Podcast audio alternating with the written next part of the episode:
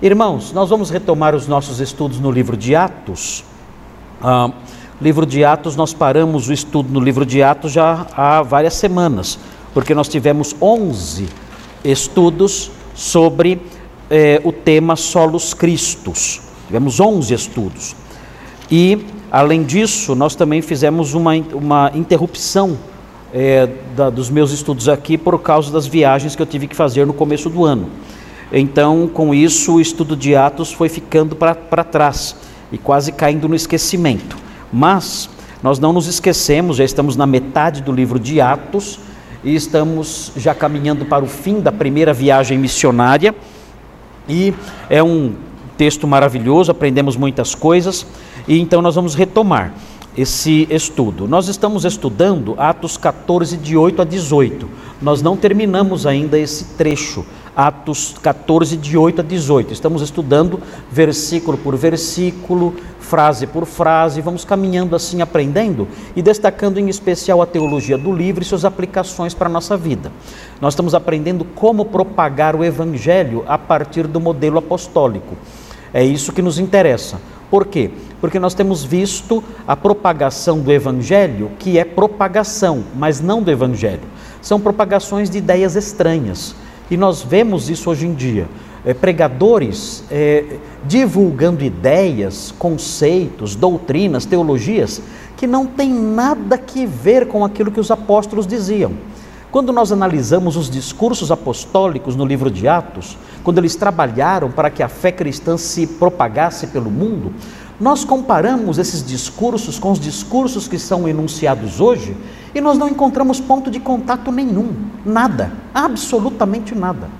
E nós percebemos as reações dos primeiros ouvintes ao Evangelho naquela época e percebemos que são reações totalmente diferentes das reações que são obtidas hoje em dia pelos reações eh, criadas nos incrédulos quando eles ouvem essas novas mensagens. E esses pregadores modernos estão dizendo por aí: eu sou um pregador do Evangelho, eu sou um pregador da palavra de Deus, e não são, não são em absoluto, pelo contrário.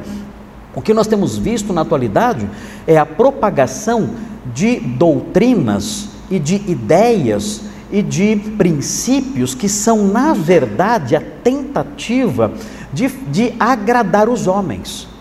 E isso faz muito sucesso. E esse sucesso que é angariado a partir dessas pregações tem uma razão bíblica e teológica. A palavra de Deus diz que nos últimos tempos os homens se cercariam de mestres segundo as suas paixões. Então nós vemos isso com clareza hoje em dia. As pessoas procuram pregadores que falam coisas que agradam às suas inclinações carnais. Então, se um pregador atende ao desejo que as pessoas têm de prosperidade material, de sucesso na vida, se um pregador fala coisas que agrada, que, que agradam, que enaltecem o ego de alguém, esse pregador tem um sucesso imensurável, porque as pessoas procuram mestres segundo as suas inclinações naturais, segundo as suas paixões. Esses pregadores então não falam de pecado, o único pecado é você não acreditar em si mesmo. O único pecado é você ter um conceito negativo de si. Porque nessas pregações que vemos hoje em dia, no Evangelho da Prosperidade, no Evangelho Coaching, é só isso. É, a, é, é o enaltecimento do indivíduo é tornar o indivíduo a menina dos olhos de Deus, é fazer com que a pessoa se sinta um super-homem, uma pessoa especialíssima, quando na verdade as Escrituras não dizem nada disso. As Escrituras apresentam, na verdade, um paradoxo acerca da humanidade, que eu mencionei semana passada, é, no, no Sermão da Noite, um paradoxo que nós temos que adotar. E que paradoxo é esse? A Bíblia mostra que o homem é revestido de dignidade, não porque ele é maravilhoso, ele é fantástico, ele tem potencial, ele é isso ou aquilo. Não.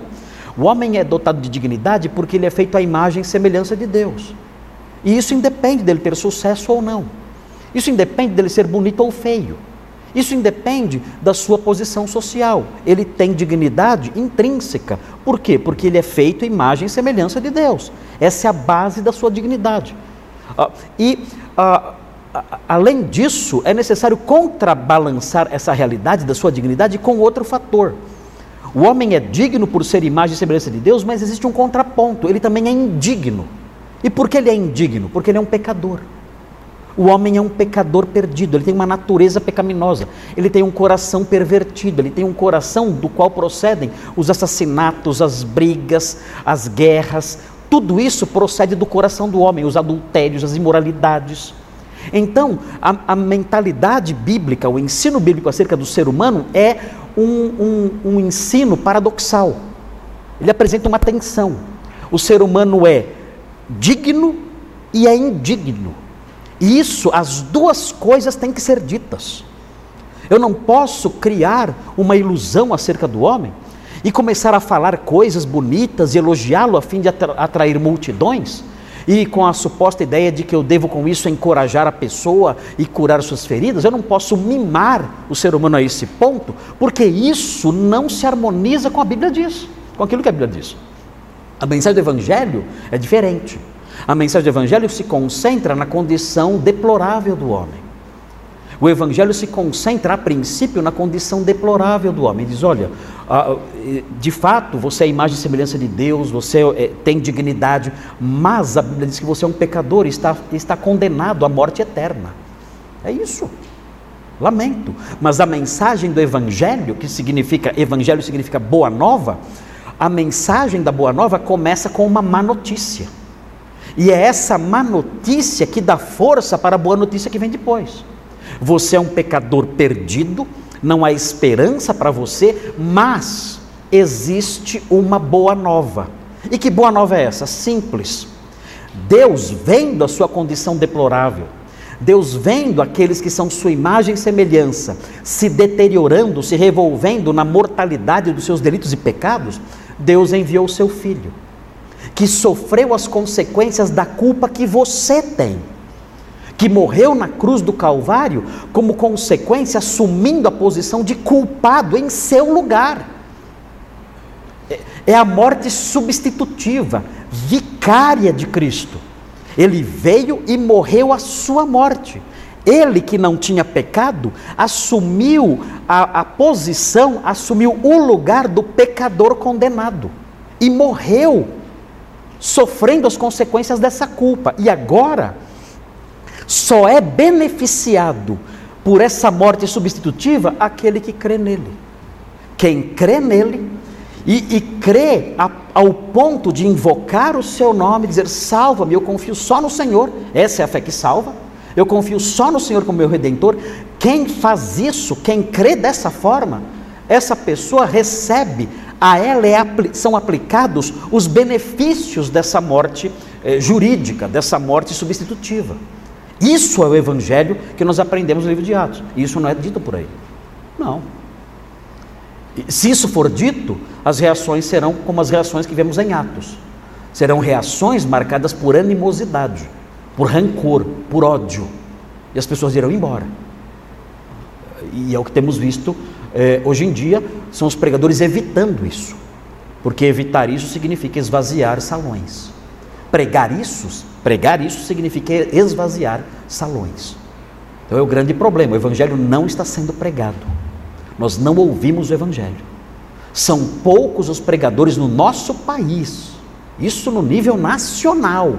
São poucos os pastores conhecidos. Claro, há pastores que nós não conhecemos, que são fiéis e, e sabemos. Mas dentre os pastores conhecidos que nós eh, vemos por aí, são pouquíssimos, pouquíssimos. Mal eh, enchem ah, os dedos dessa mão. São poucos que pregam o evangelho mesmo. Nós não temos. Então nós estamos aprendendo no livro de Atos como propagar a fé a partir do modelo apostólico. E isso tem sido muito instrutivo para nós. Porque os modelos que nós temos hoje em dia são modelos que não têm nada que ver com a Bíblia, nada. São discursos bonitos, de estímulo é, é, emocional e que fazem a pessoa se sentir bem durante algum tempo. As pessoas choram emocionadas, ah, como eu sou precioso, né? e acham que essa emoção é resultado da obra do Espírito Santo, quando na verdade é simplesmente é, é resultado de manipulação de massa só isso, nada mais. Esse choro dura uma meia hora, no dia seguinte tudo volta ao normal e a pessoa segue a vida achando que Deus falou o coração dela naquela noite. Não falou nada. Simplesmente houve manipulação, só isso, nada além disso. Porque a verdade, não trans, a, a, a verdade, quando deformada, se é que existe algum resíduo dela numa mensagem como essa, é, não transforma o coração de ninguém, não faz diferença nenhuma e não salva ninguém. Evangelho falso não salva ninguém. Pode dar alguma impressão temporária de bem-estar, mas isso é passageiro, não funciona. Muito bem, então temos aí chegado, enquanto temos estudado essas coisas, nós chegamos no capítulo 14 de Atos, estamos na primeira viagem missionária. Devem, devem se lembrar, temos um mapinha aqui, os irmãos se lembrar da, da, primeira viagem missionária. Vai mostrar o mapinha agora aí? Aí está. Vocês se lembram? É, os é, apóstolos saíram é, de Antioquia, Antioquia da Síria, aqui, ah, é, isso, é, da perspectiva é, geográfica aqui, bem ao norte né, de Jerusalém, aqui Israel, aqui a Síria, e eles saíram da Síria, da Antioquia da Síria, não é uma cidade portuária, então eles foram até o porto próximo, e dali eles atravessaram Chipre, estudamos todo esse trajeto, e os, e os episódios que aconteceram nesse trajeto, de Chipre navegaram até Antioquia, Antioquia, aqui outra Antioquia, é, aqui a Antioquia da Pisídia, Toda essa é, região aqui é a atual Turquia. Isso aqui é a Turquia, aqui nós temos a Grécia aqui, a Caia, a Macedônia aqui em cima. Aqui a Turquia, aqui hoje onde a, a, capital da Turquia fica aqui, no estreito de Bósforo, Istambul fica aqui em cima. Na época esse local não foi visitado pelos apóstolos, ao, ao tempo do Novo Testamento não, não, não havia expressão nenhuma aqui nesse, nesse trechinho aqui, que hoje é a capital da Turquia. Mas aqui a, antiga Anatólia, antiga Anatólia também. Então eles viajaram para cá, saíram de Chipre, entraram aqui no continente e eh, foram até Antioquia da, da Pisídia. Eh, de Antioquia da Pisídia foram para Icônio. De Icônio foram aqui para um pouquinho para o sudoeste, aqui para Listra. E estamos aqui, estamos em Listra, que hoje na realidade é um, um local onde existem apenas algumas, algumas chácaras, algumas chácaras esparsas. As ruínas de Listra, você encontra ali alguns fragmentos de construções antigas, mas somente fragmentos, não uma cidade em ruínas lá, como acontece com Éfeso ou outras cidades assim. Não, lá nós não temos isso. Lá o que nós temos são chácaras ali espalhadas, casas espalhadas por ali, por ali e alguns fragmentos de ruínas espalhados ali naquela região, uma região de baixas montanhas e não há nenhum sítio arqueológico ali também. E lá a cidade de Listra, que é, foi muito importante, inclusive, porque mais tarde aprenderemos no livro de Atos, que aqui morava um personagem, alguém jovem, que se tornou muito famoso e importante na história do Novo Testamento, que é o jovem Timóteo. Timóteo morava em Listra e nós vamos conhecê-lo melhor nos próximos capítulos, porque Timóteo era um jovem discípulo dessa cidade e ele vai ser uma espécie de braço direito do apóstolo Paulo a partir é, da, de, de, alguns capítulos à frente aí de Atos.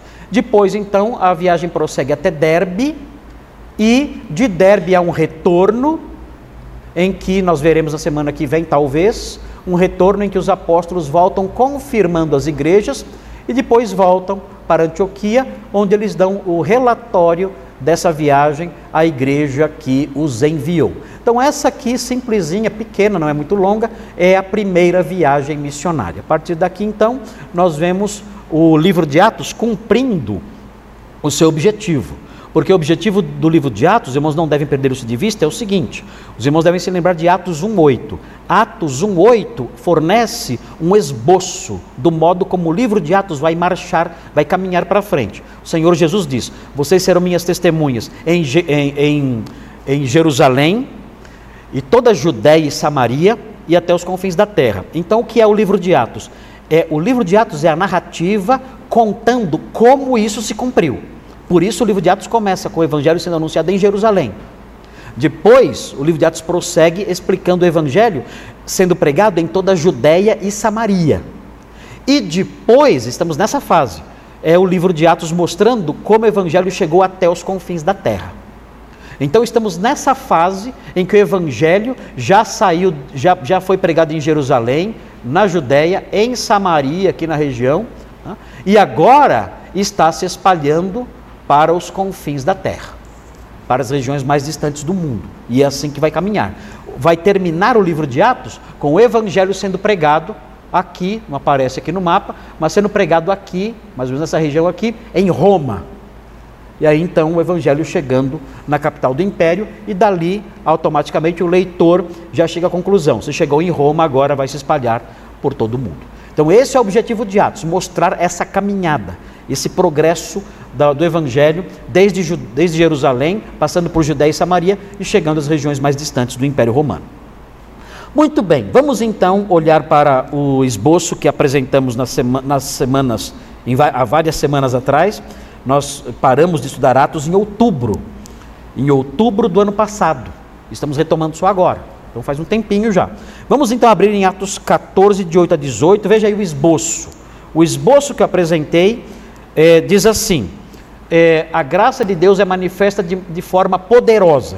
Vamos ler os versículos 8 a 10 para que os irmãos se lembrem. Então diz assim: Em Listra costumava estar assentado certo homem aleijado paralítico desde o seu nascimento, o qual jamais pudera andar. Esse homem ouviu falar Paulo, que fixando nele os olhos e vendo que possuía fé para ser curado, disse-lhe em alta voz: Apruma-te direito sobre os pés. Ele saltou e andava. Então, este aqui é o primeiro ponto do nosso texto, que é tripartido. Nós dividimos o texto em três pedaços. Esse é o primeiro pedacinho. E esse é o ensino que emana desse texto a graça de Deus é manifesta de forma poderosa. Por quê? Porque essa frase foi formulada dessa forma? É manifesta de forma poderosa, porque houve um milagre em Listra. Um milagre grandioso, um aleijado de nascença. Nós já estudamos esses versículos e aprendemos que os textos, que, que as palavras usadas no texto original dizem que ele era aleijado desde a madre. Ou seja, era um, um, um jovem ali, um homem ali, que tinha má formação desde o útero materno. Ele nasceu assim. E importante, ele era alguém que vivia numa cidade pequena. Desde que nasceu, ele vivia pedindo esmolas. Era um homem conhecido. Isso não foi uma fraude. As pessoas conheciam aquele homem aleijado desde que ele nasceu. E ele ficava ali pedindo esmola naquela cidade. Então, esse milagre foi um milagre inequívoco. Foi um milagre inequívoco e foi um milagre completo. A Bíblia diz que ele saltou, ele tomou um impulso para o alto e começou a andar. Então foi um milagre inequívoco e completo. Foi algo maravilhoso. Vários outros milagres aconteceram na viagem missionária de Paulo, na primeira viagem missionária de Paulo, vários milagres. Mas este aqui é destacado aqui porque esse milagre dá ensejo ao que vai acontecer em seguida. Paulo fez outros milagres também, mas esse é destacado com esse objetivo. Isso abriu a porta para que a história tomasse certos rumos. Por isso, então, o escritor destaca esse milagre específico. Vejam agora, então, o segundo ponto do esboço. Já estudamos os versículos 8, 9 e 10, vimos cada pedacinho dele e chegamos no ponto 2. O ponto 2 é o seguinte: diz assim, a graça de Deus é mal interpretada pelos incrédulos, eles têm lentes sujas. Então, os incrédulos, quando vem a graça de Deus, eles interpretam tudo errado. E isso nós temos que aprender. Quando nós estudamos o livro de Atos, nós não somente aprendemos como ensinar a palavra de Deus para as pessoas e o que dizer a elas quando propagamos a fé, nós aprendemos também como as pessoas são. E é importante isso, para que ninguém se assuste. As pessoas que não conhecem a Deus, as pessoas que não foram iluminadas em sua mente pela verdade evangélica, essas pessoas elas têm uma incapacidade imensa de entender as coisas. Você terá que, à luz do que aprendemos aqui, você terá que ensinar para as pessoas que são alvos da sua mensagem, você terá que ensinar para elas coisas básicas, coisas elementares, coisas óbvias, porque elas não entendem entendem o básico, o beabá da graça de Deus. Elas interpretam tudo errado. Nós cansamos de ver isso por aí. Você, você ora por alguém, a pessoa melhora da sua doença, ou do seu problema, ou da sua crise ali no trabalho ou na família, E depois que ela recebe isso da parte de Deus como resultado da oração que você fez, ela coloca uma faixa em frente de casa dizendo: Agradeço a Santo Expedito a graça recebida. Fala, meu Deus, eu nem sei quem é Santo Expedito. E a pessoa entende assim: Ah, foi Santo Expedito que me deu essa graça. Eles não entendem não entendem que Santo Expedito, seja lá quem foi esse cara, eu não tenho a menor ideia de quem foi Santo Expedito, esse, esse cara, ainda que ele tenha sido um cristão, talvez sério, não sei, no passado, ele não tem poder nenhum de ministrar nada. Na escala de 0 a 10 de divindade, não, na escala de divindade de 0 a 10, ele é zero. Ele não é 2, ele não é 3, ele não é 4. Na escala de 0 a 10, ele é zero. Ele não pode conceder graças. Ele não pode ministrar bênçãos. Ele não pode fazer nada disso. Nenhuma, nenhuma criatura pode realizar isso. Nada. Mas isso é óbvio. Mas a pessoa não entende. Ela não consegue entender porque a sua mente é obscurecida pela sua condição espiritual de um indivíduo perdido e vivendo no pecado. Veremos aqui então agora isso nos versículos 11 e 13. Veja o absurdo que acontece agora aqui. Versículos 11, 12 e 13, irmãos, vão se lembrar, nós já estudamos isso. Diz assim: Quando as multidões viram o que Paulo fizera, gritaram em língua licaônica, dizendo: Os deuses em forma de homens baixaram até nós.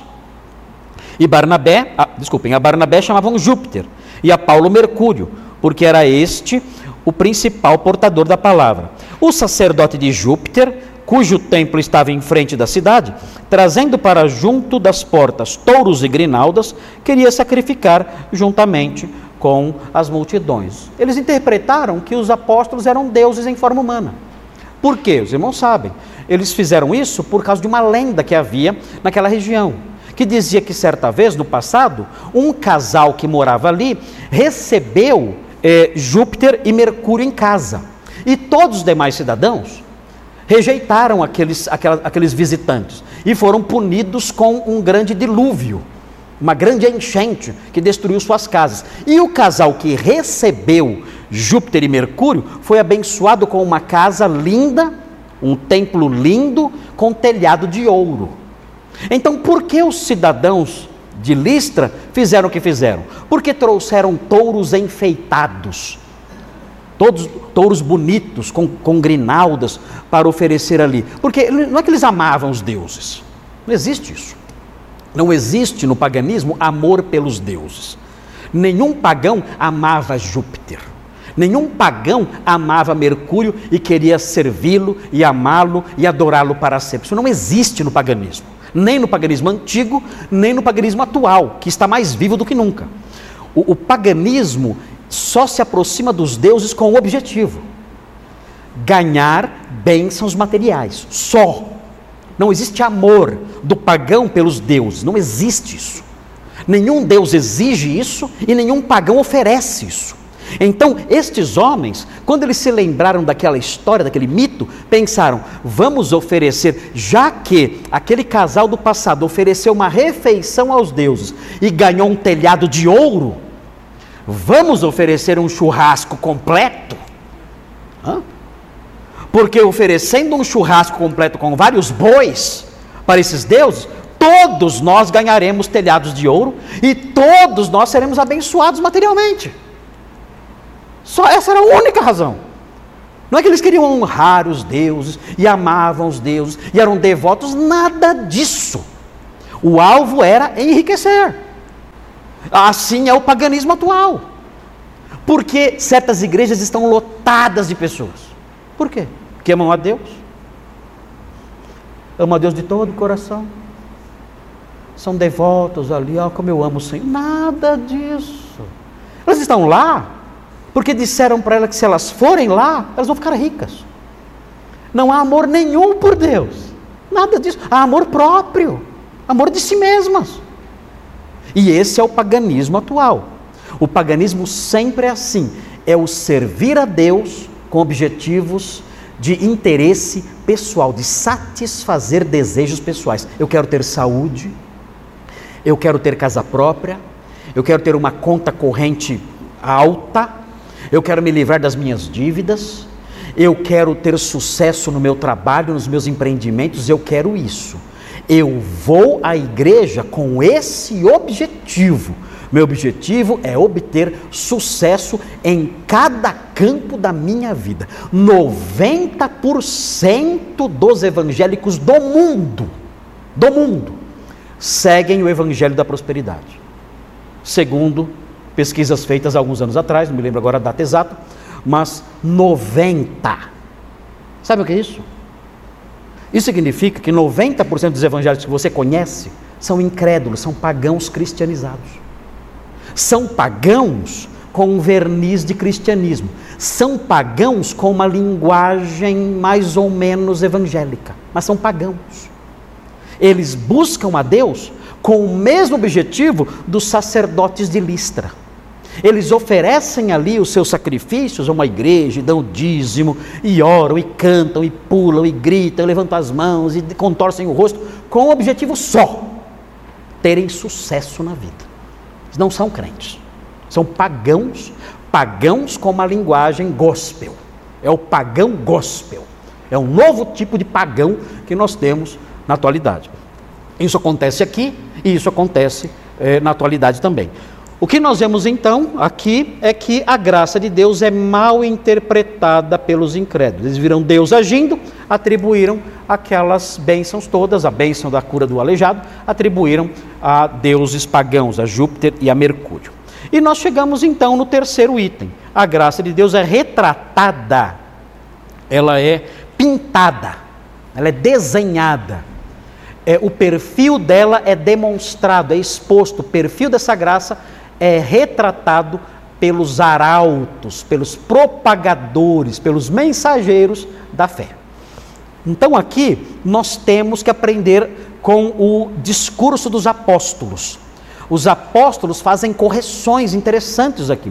São correções óbvias, mas quando nós olhamos para isso, nós aprendemos: ah, eu tenho que começar a fazer isso também eu tenho que dizer para as pessoas a quem eu evangelizo, eu tenho que explicar essas coisas, eu tenho que dizer essas coisas para elas também. Vejam lá então o versículo 14, que nós já estudamos também, estamos já no finzinho desse texto. O versículo 14 diz assim: um, Porém, ouvindo isto, os apóstolos Barnabé e Paulo, rasgando as suas vestes, saltaram para o meio da multidão, clamando Senhores, por que fazeis isto? Nós também somos homens como vós, sujeitos aos mesmos sentimentos, e vos anunciamos o Evangelho para que destas coisas vãs vos convertais ao Deus vivo que fez o céu, a terra, o mar e tudo que há neles. Aqui então nós vemos a graça de Deus sendo retratada pelos arautos da fé, começando com o versículo 14. Nós estudamos esse texto até, nós somos até a metade, acho que é isso, metade é, do versículo 15. Isso. Nós somos até metade do versículo 15. Nós estudamos o seguinte: a, a parte que nós estudamos foi a seguinte: Senhores, por que fazeis isto? Estudamos essa expressão, é uma pergunta retórica nós também somos homens como vós. Eles dizem aqui, sujeitos aos mesmos sentimentos. Nós estudamos também essa expressão ah, e dissemos que ah, essa afirmação é uma afirmação óbvia. E dissemos então que muitas vezes, na abordagem, as pessoas que não conhecem a Deus, nós temos que dizer obviedades, temos que fazer isso. Nós temos que explicar coisas óbvias para as pessoas. Temos que dizer: olha, existe só um Deus. Eu, eu, existe um Deus apenas, não há vários deuses. Não há como outras, outras, outras entidades ocuparem esse lugar. Nós temos que explicar isso eh, para as pessoas. E estudamos essa parte. Nós também somos homens como vós, sujeitos aos mesmos sentimentos, e vos anunciamos o Evangelho para que destas coisas vãs, nós paramos aqui. Nós paramos nesse pedacinho. Para que destas coisas vãs. Aqui nós aprendemos que o apóstolo Paulo chamou a religião pagã de algo vão. O que é algo vão? algo vazio e que não serve para nada. Isso é o que nós chamamos de vaidade. Vaidade não é o atributo da mulher que fica em frente do espelho se maquiando para ficar mais bonita. Isso não é vaidade no sentido bíblico. Isso é vaidade num sentido moderno. Mas a vaidade no sentido bíblico é, ah, é, é, algo, é, é o atributo de algo que é vazio, que não tem relevância nenhuma, que não serve para nada, que é oco, que não presta para nada.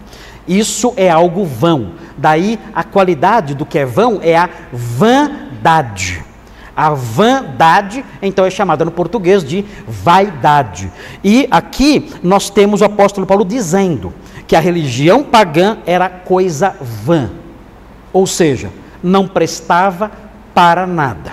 É claro que o apóstolo Paulo não usou essa linguagem, isso aqui não presta para nada, não falou isso, mas ele, ele, ele teve a coragem de afirmar isso a líderes religiosos pagãos. Ele disse: Olha, essas coisas que vocês ensinam são coisas vazias e sem utilidade. Essas coisas não não salvam ninguém, não ajudam ninguém, não, não surtem efeito nenhum sobre a condição espiritual de uma pessoa, não servem para nada. Então nós aprendemos aqui algo importante. Nós aprendemos aqui que, como arautos da fé, nós temos que retratar a graça de Deus fazendo certas correções. Dizendo, olha, eu, eu não quero, eu não quero desprezar ou ofender você. Eu, eu não quero entrar num conflito com você, desprezando você, humilhando você. Mas para que eu apresente a você o Evangelho, eu preciso dizer certas coisas que podem deixá-lo desconfortável, se sentindo desconfortável. E uma delas é essa: isso que você acredita é algo vazio que não serve para nada. Ah, eu sou ateu. Pois bem, ateísmo é algo vazio que não serve para nada. Ah, eu creio em Iemanjá. Ok, bonito, veste de branco, vai na praia no final do ano, bonito, mas é uma vaidade, não serve para nada. Ah, eu sou devoto de Maria, olha, Maria é uma bênção, foi uma bênção Maria, nós admiramos Maria, queremos imitar Maria, ela foi uma mulher do Senhor, foi usada pelo Senhor, mas adorá-la é vaidade, não serve para nada adorar Maria, não serve para, é algo fútil, algo vazio, algo sem relevância nenhuma, sem impacto nenhum no mundo espiritual, na sua vida, na sua vida, nada disso tem relevância. Então você deve abandonar essas coisas, deixar essas coisas de lado, rejeitar tudo que é vão. Você deve fazer isso porque essas coisas não são ensinadas na palavra de Deus, são coisas vazias sem relevância nenhuma. Nós aprendemos isso e nós vimos é, o significado dessa expressão, coisas vãs, e agora vem a parte que nós não, não é, aprendemos, nós não estudamos. A parte que vem agora é a seguinte: vos convertais, diz o texto. Vos convertais, é o verbo aqui que aparece, é o verbo epistrefo é o verbo grego epistrefo. E o significado desse verbo é mudar de direção. Esse é o significado do verbo epistrefo. Converter é mudar de direção. Você está indo num rumo e você para e diz: Eu não vou mais seguir nesta direção. Não vou fazer mais isso eu vou alterar a minha rota. Eu estou indo nessa direção, adorando essas coisas, crendo nessas coisas, abraçando essas filosofias, abraçando essas ideias, abraçando esses conceitos, abraçando essa religião. Eu parei, eu parei, eu não vou mais.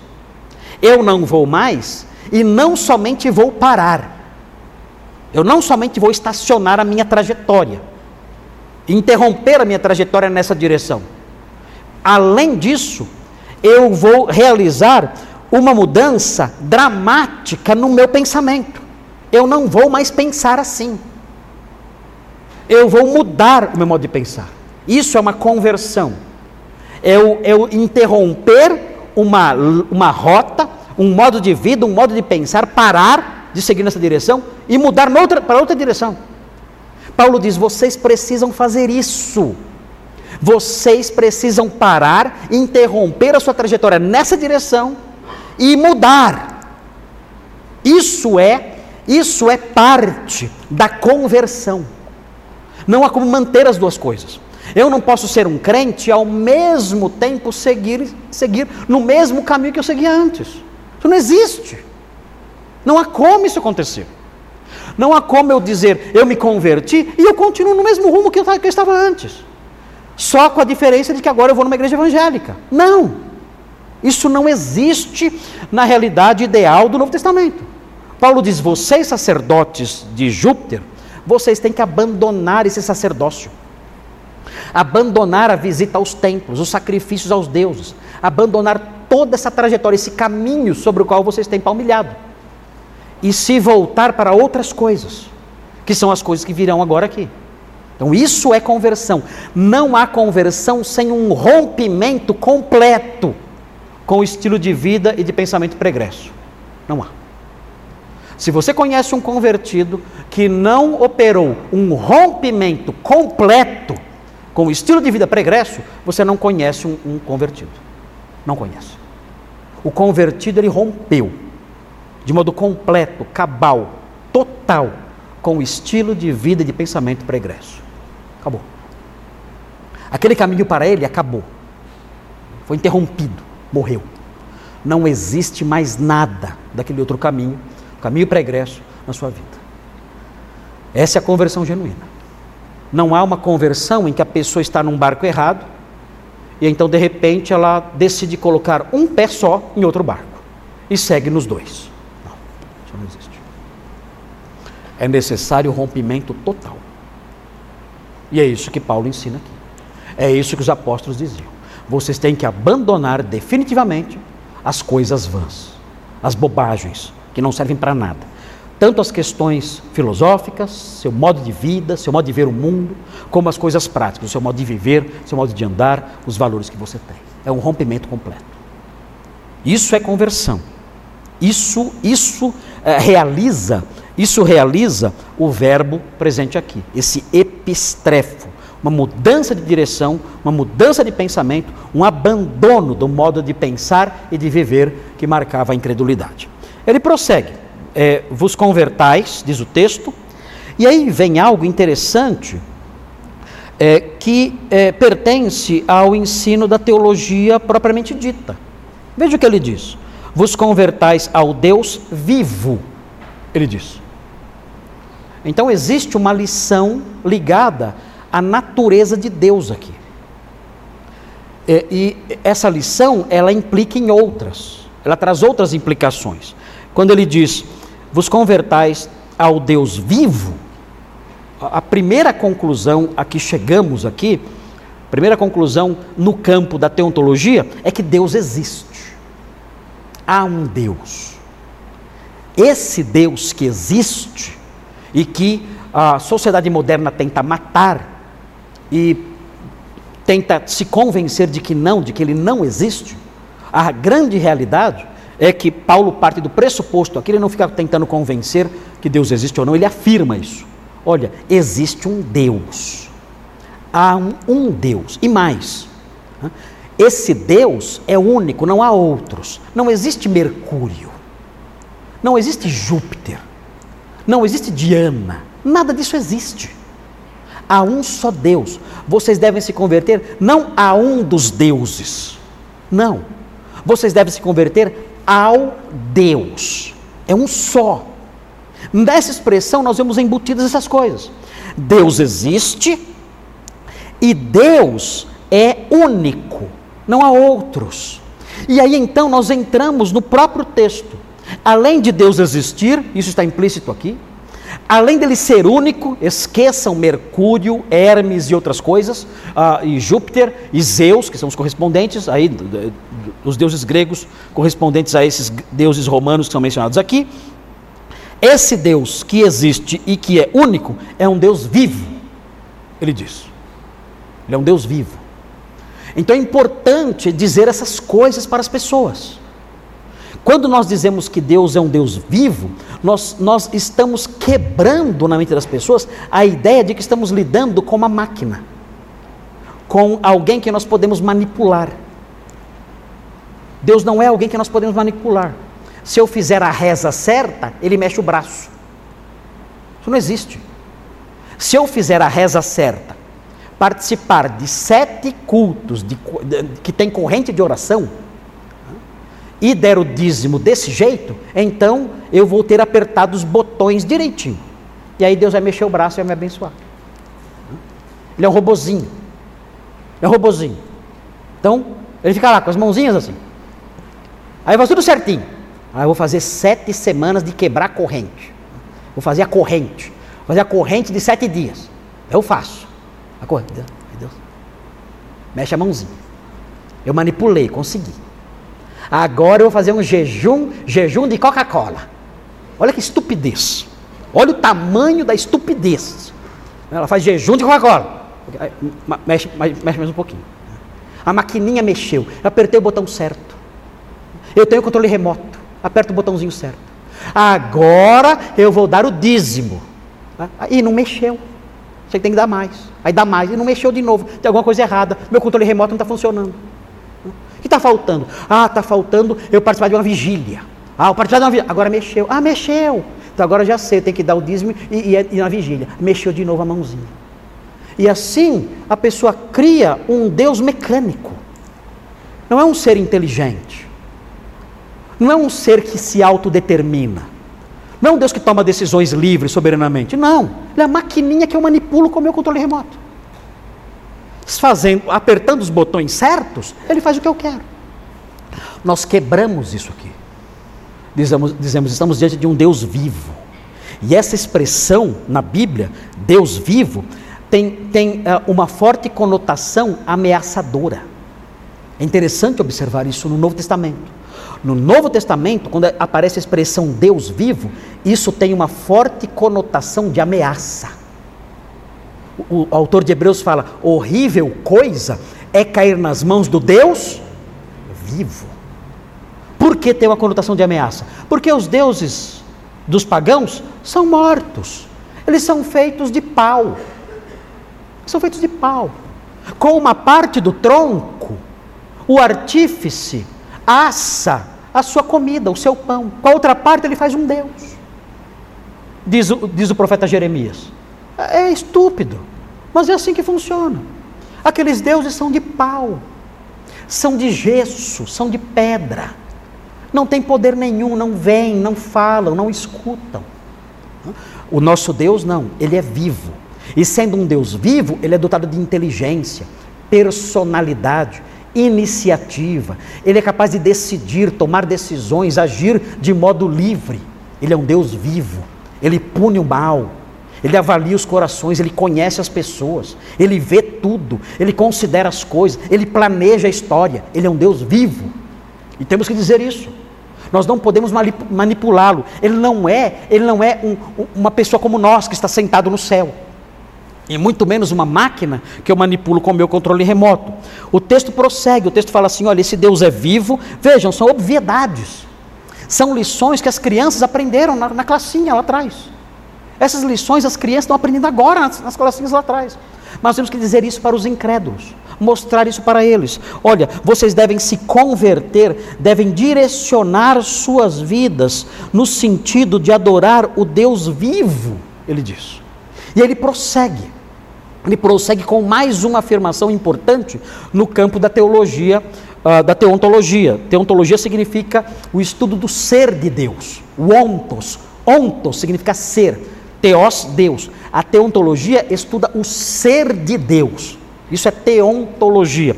Na teontologia aprendemos isso. Deus é um Deus que existe, de fato, ele é único e ele é vivo. E prossegue: Ele fez o céu, a terra, o mar e tudo que há neles.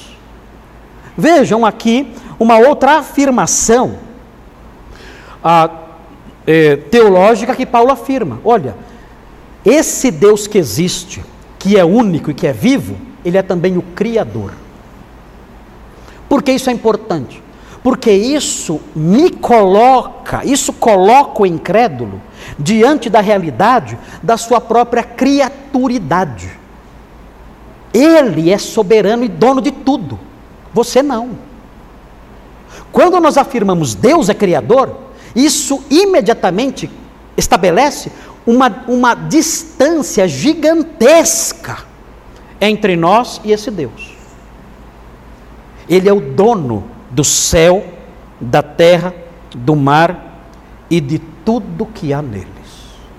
Ele criou, ele é o Todo-Poderoso e dono de tudo. Imediatamente, uma afirmação como essa expõe a pequenez e dependência do incrédulo. Temos que lembrar isso. O Senhor que está nos céus não é essa maquininha que eu manipulo, não é um Deus morto feito de pau ou de pedra, nada disso, não é um homem grandão, como eu costumo dizer por aí, não é um homem grandão, não é isso. Ele é o Criador do céu, da terra, do mar e de tudo que neles há. Ele é o dono de tudo, soberano, todo-poderoso. É isso que ele é. Nós estamos muito distantes disso. Somos meras criaturas. Nós não somos excepcionais. Nós não somos pessoas que ele olha e fala: Uau! Meu amigo, eu estou impressionado com você. Uau! Que criatura! Ai, meu coração! Não, nada disso. Nada disso. Deus não tem essas reações quando olha para nós. Não. Ele é o Criador infinito, todo-poderoso, grandioso, eterno, soberano, Criador de tudo que há. Ele é o Criador das galáxias. Ele é o Criador dos oceanos, dos mares. Ele é Criador dos anjos, de tudo que existe no universo visível e invisível. É isso, é disso que estamos falando. É desse Deus que estamos falando. Não das criações, das projeções mentais das mentes pecaminosas, mas o Deus criador de tudo. Isso coloca então o incrédulo no seu devido lugar, na sua pequenez, na sua condição de criatura. E aí então o texto prossegue. E o texto mostra algo mais. Nós aprendemos no versículo 15, nós aprendemos que ele é o Deus que existe, o Deus único, o Deus é, Criador. E, na sequência, nós aprendemos no versículo 16, uh, ah, ou melhor, é, no versículo 16, aprendemos algo mais. Fala assim: o qual nas gerações passadas permitiu que todos os povos andassem nos seus próprios caminhos. Ele dá uma informação interessante aqui. Ele fala que Deus por alguma razão que o texto não fala, ele permitiu que os homens seguissem seus caminhos pecaminosos. A evidência maior disso era o próprio povo de, de Listra, seguindo os seus próprios caminhos, adorando é, seres que eles haviam criado a partir da sua imaginação. Olha, isso, isso que está acontecendo com vocês, aconteceu com vocês porque Deus deixou que vocês seguissem seus próprios caminhos. Por quê? Nós não sabemos por quê. Algumas pessoas entendem a permissão de Deus, esse verbo de, que aparece aqui, permitir.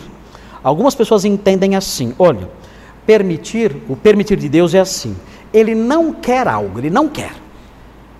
Mas como o homem quer, então ele permite. Ou seja, Deus é como pai de crianças mimadas. Então ele não quer permitir algo para a criança. A criança bate o pé, rola no chão. Já viram criança no mercado? Sem educação? Já viram criança sem educação no mercado? Criança entregue a si mesmo? Ela faz aquele escândalo no mercado. E grita, e berra, e quebra as coisas. Ali. E é, a criança mimada, é a criança estragada. O pai estragou aquela criança. Ele faz aquele escândalo no mercado. E aí o pai então permite. Ele permite contra a sua vontade. Ele não quer aquilo. Ele não quer permitir. Mas a criança é mimada, é ruim, faz escândalo, então ele permite. Alguns pensam que a permissão de Deus acontece assim. Deus não quer fazer algo, mas o homem é tão teimoso, então Deus fala assim: olha, eu respeito a sua vontade, então eu não quero, estou contrariado, não é o que eu queria. Mas eu sou um pai de criança mimada, eu sou um pai que não aprendeu a educar, eu sou um pai que não tem preparo, então eu vou deixar, vou permitir. Não é isso. Quando a Bíblia fala sobre Deus permitir, isso significa que essa permissão está no seu decreto. Ele decretou que fosse assim. Ele permitiu que os homens andassem nos seus próprios caminhos por razões que não são reveladas no texto. Mas ele permitiu, e isso está no seu decreto. E nós percebemos esse uso do verbo permitir quando nós olhamos, por exemplo, o texto de Atos 16. Vire a página da Bíblia e veja. Veja o uso do verbo permitir nesse sentido de planejamento e decreto, que aparece em Atos 16, 6 e 7. Veja o que diz.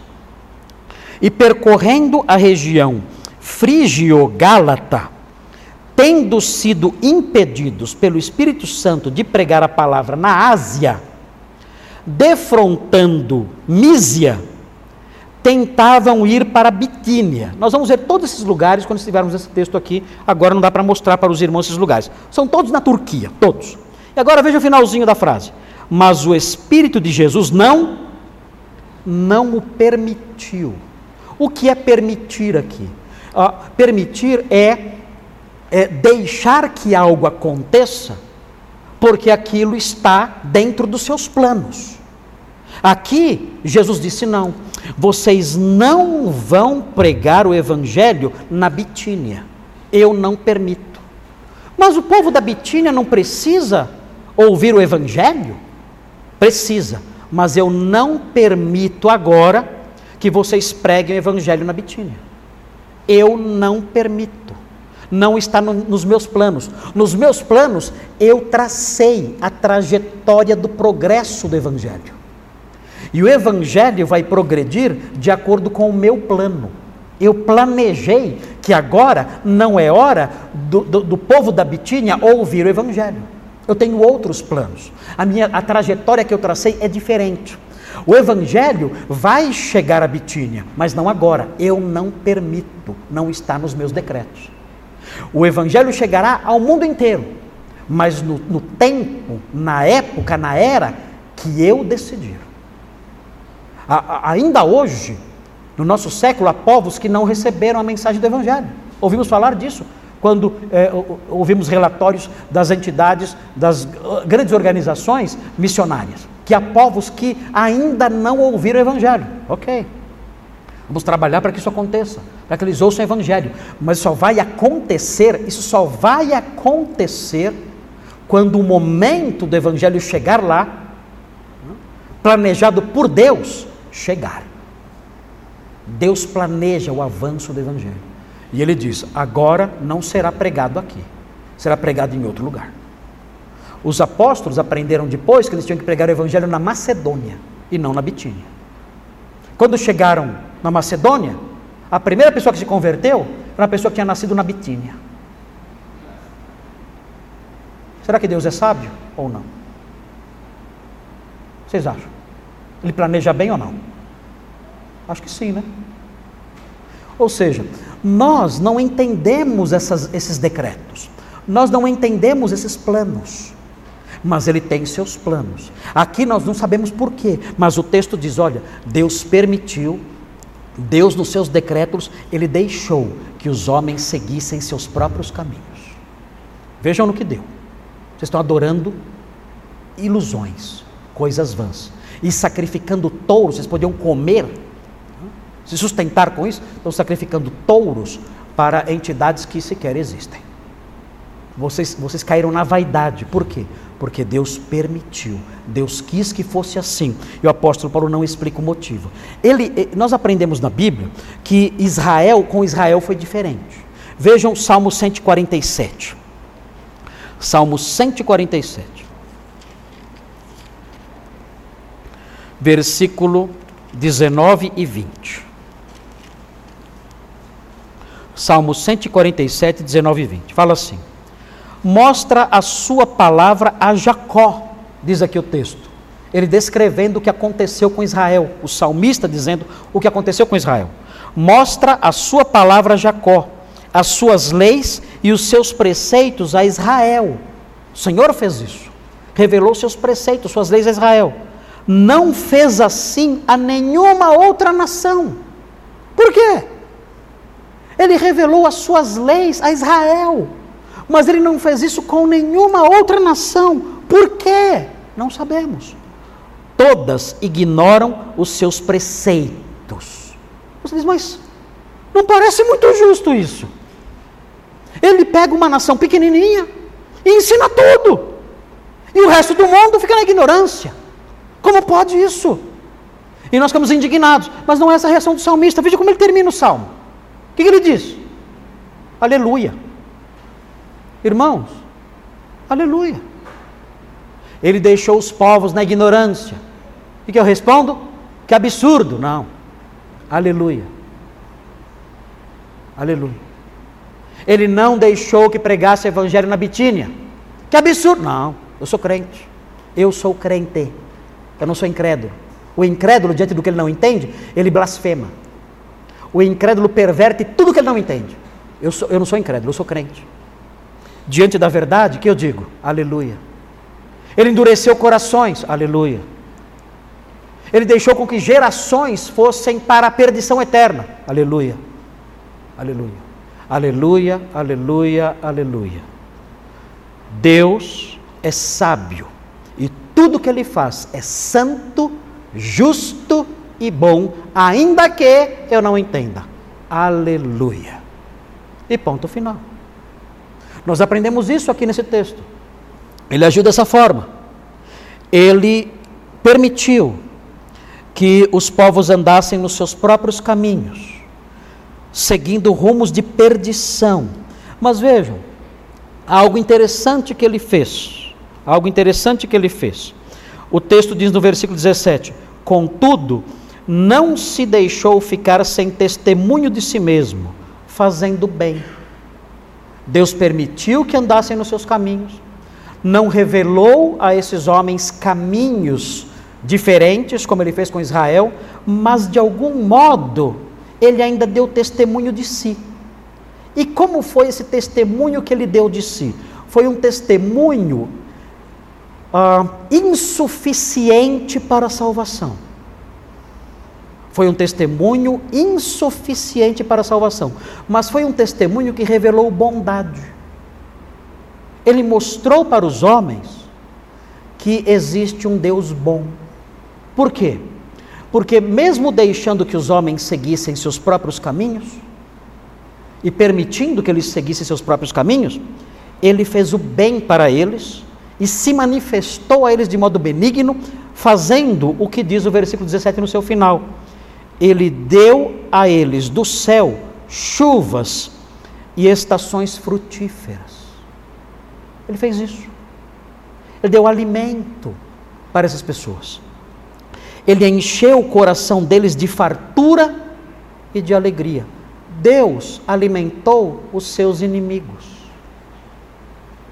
Por quê? Porque ele faz assim as coisas. O que que sentido há nisso? Eu mostro a minha benevolência a vocês.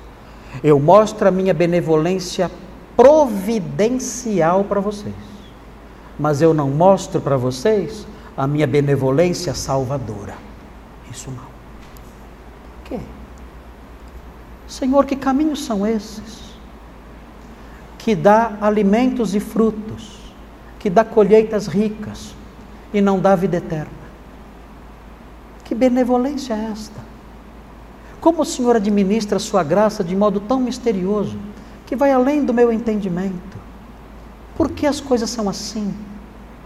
Porque o Senhor agiu dessa forma tantas gerações, tantos povos, e o Senhor, diante desses povos todos, o Senhor se revela.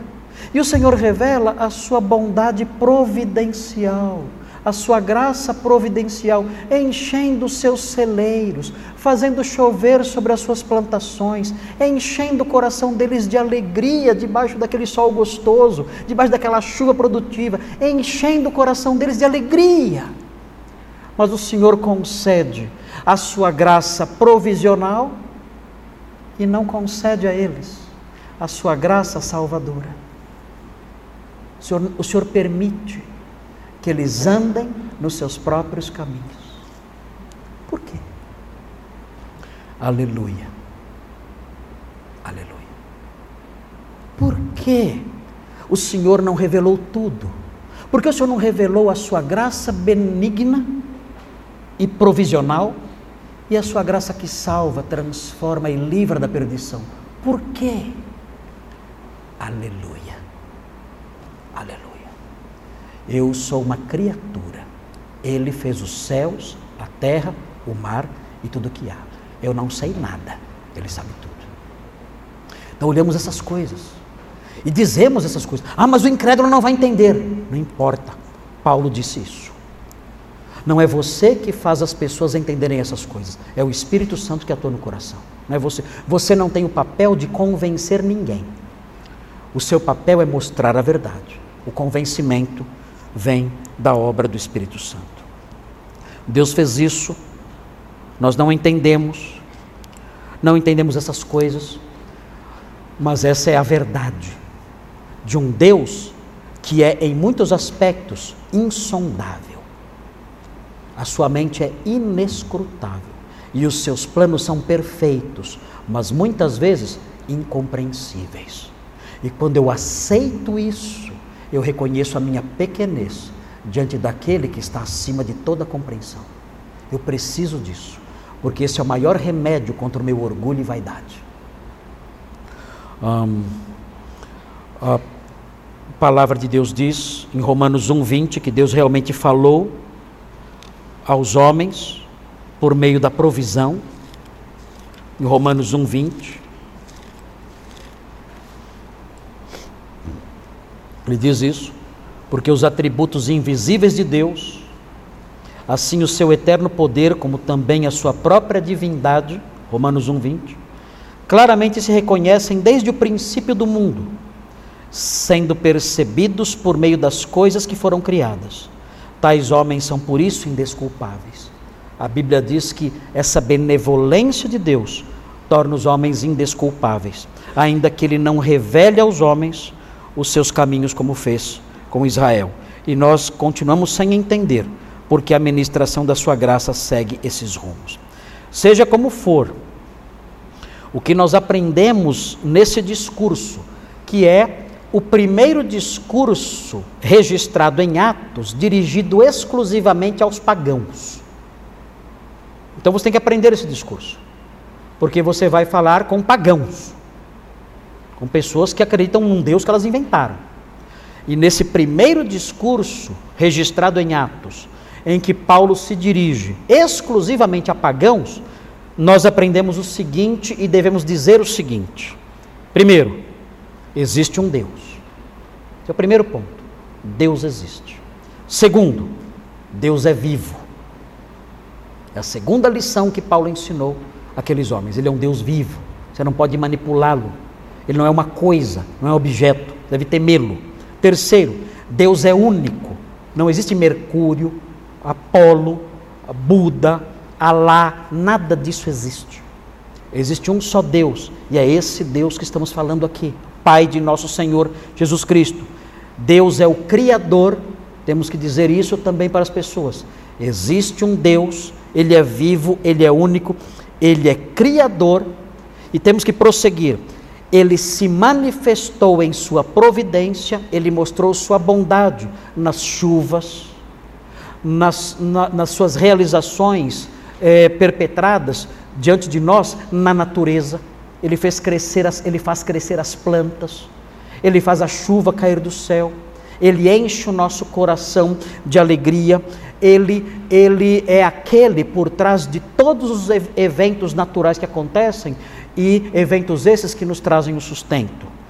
E, por último, Deus é a fonte de todo sustento, está ligado ao item anterior, Deus é a fonte de todo sustento e alegria. Tudo que temos, tudo, cada prato de comida que comemos, a fonte disso é o próprio Senhor, é o próprio Deus. Se temos algo de alegria, isso vem dele. Se o incrédulo em algum momento se alegra, isso vem dele. Se o incrédulo se alegra diante da comida que ele está comendo, isso vem do Senhor.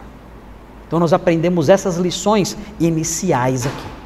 O apóstolo Paulo aponta essas verdades, mas isso não pode ficar aqui. Não pode ficar nisso. Isso tem que prosseguir. Nós não podemos fazer com que os homens conheçam a Deus somente como Criador, somente como Deus da providência. Nós temos que fazer com que os homens conheçam o Deus Salvador. Vamos apresentar a eles o Deus que criou tudo e que tudo provê. Mas não podemos ficar nisso. O Evangelho avança. O Evangelho avança e apresenta a Deus não só como Criador e provedor, mas Deus também como Salvador. E é o que o apóstolo Paulo fazia. Ele mostrava essa realidade completa. Deus é o Criador, Deus é o provedor, Deus é o Salvador. E é essa trajetória que você vai seguir quando falar do Evangelho para alguém que não conhece nada. Diga essas coisas. Deus é o Criador, Ele existe e é o Criador. Ele é o provedor de tudo que você tem. Ele provê tudo. E se você se alegra em alguns momentos na vida, isso provém dele. E por último, Deus é o Salvador. Ele enviou seu Filho para morrer pelos nossos pecados, para prover não somente alimento para o nosso estômago, mas também promover alimento para as nossas almas.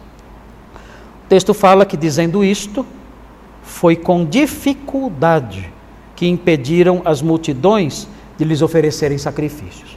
Não espere muito. Não espere muito. Depois que você explicar essas coisas, não espere um reavivamento. Não espere que, ah, né, vamos nos converter agora. Não, menos, menos.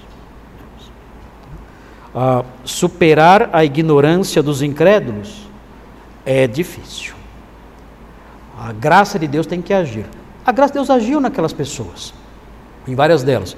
Quando nós seguimos a leitura e chegamos no texto que vamos estudar a partir da semana que vem, nós aprendemos que surgiram discípulos em Listra. Eu até mencionei um famoso, que é uh, Timóteo. Surgiram discípulos em Listra. Ou seja, esse discurso do apóstolo Paulo frutificou. Mas não frutificou de um modo uh, fantástico, uma grande, um grande avivamento na cidade. Isso não aconteceu. Foi com dificuldade que eles impediram que sacrificassem a eles como se deuses fossem. Foi com dificuldade. Não temos que esperar isso. Senhor, eu vou anunciar a verdade de que há um Deus que é o Criador e o Provedor. Vou anunciar a verdade que esse Deus é Salvador também por meio de Cristo. Mas eu sei, eu sei que o meu sucesso como arauto da fé, eu sei que o meu sucesso nesse ministério santo depende só da administração da sua graça. Porque o Senhor pode estender a graça a alguém uma graça que só provê, mas não salva. O Senhor fez isso ao longo de toda a história da humanidade, ministrando uma graça que provê, mas que não salva. E pode acontecer isso, isso pode continuar acontecendo com essas pessoas. Isso está nas suas mãos. O meu papel é dizer essas coisas e esperar que a sua graça seja completa nessas vidas. Vamos orar a Deus, pedindo que Ele nos ajude, nos abençoe no nosso trabalho de propagar a verdade. Senhor Deus, muito obrigado por esse texto, pelas coisas que aprendemos. Ajuda-nos, Senhor, a entender os seus caminhos. Que reconheçamos a nossa pequenez, que reconheçamos as nossas fraquezas e que, anunciando a Sua palavra aos homens, sejamos realistas, sabendo que o Senhor é quem ministra a Sua graça como quer, onde quer e quando quer. E que reconheçamos também que o Senhor faz isso de modo soberano que o Senhor pode deixar que os homens sigam os seus próprios corações e os seus próprios caminhos. O Senhor pode fazer isso com quem quiser. E diante disso, que nós eh, afirmemos reconheçamos a nossa dependência do Senhor como mestres da Sua palavra. Que o Senhor nos ajude a compreender tudo isso e seguir em frente, anunciando sua, o seu Evangelho às pessoas, mesmo sabendo que as reações delas nem sempre serão reações positivas. Ajuda-nos nisso, ajuda-nos a aprender com esses textos sobre a vida dos apóstolos. Ensina-nos essas coisas e que sigamos em frente proclamando a Sua verdade com ousadia, com coragem, sabendo que a palavra final vem do Senhor.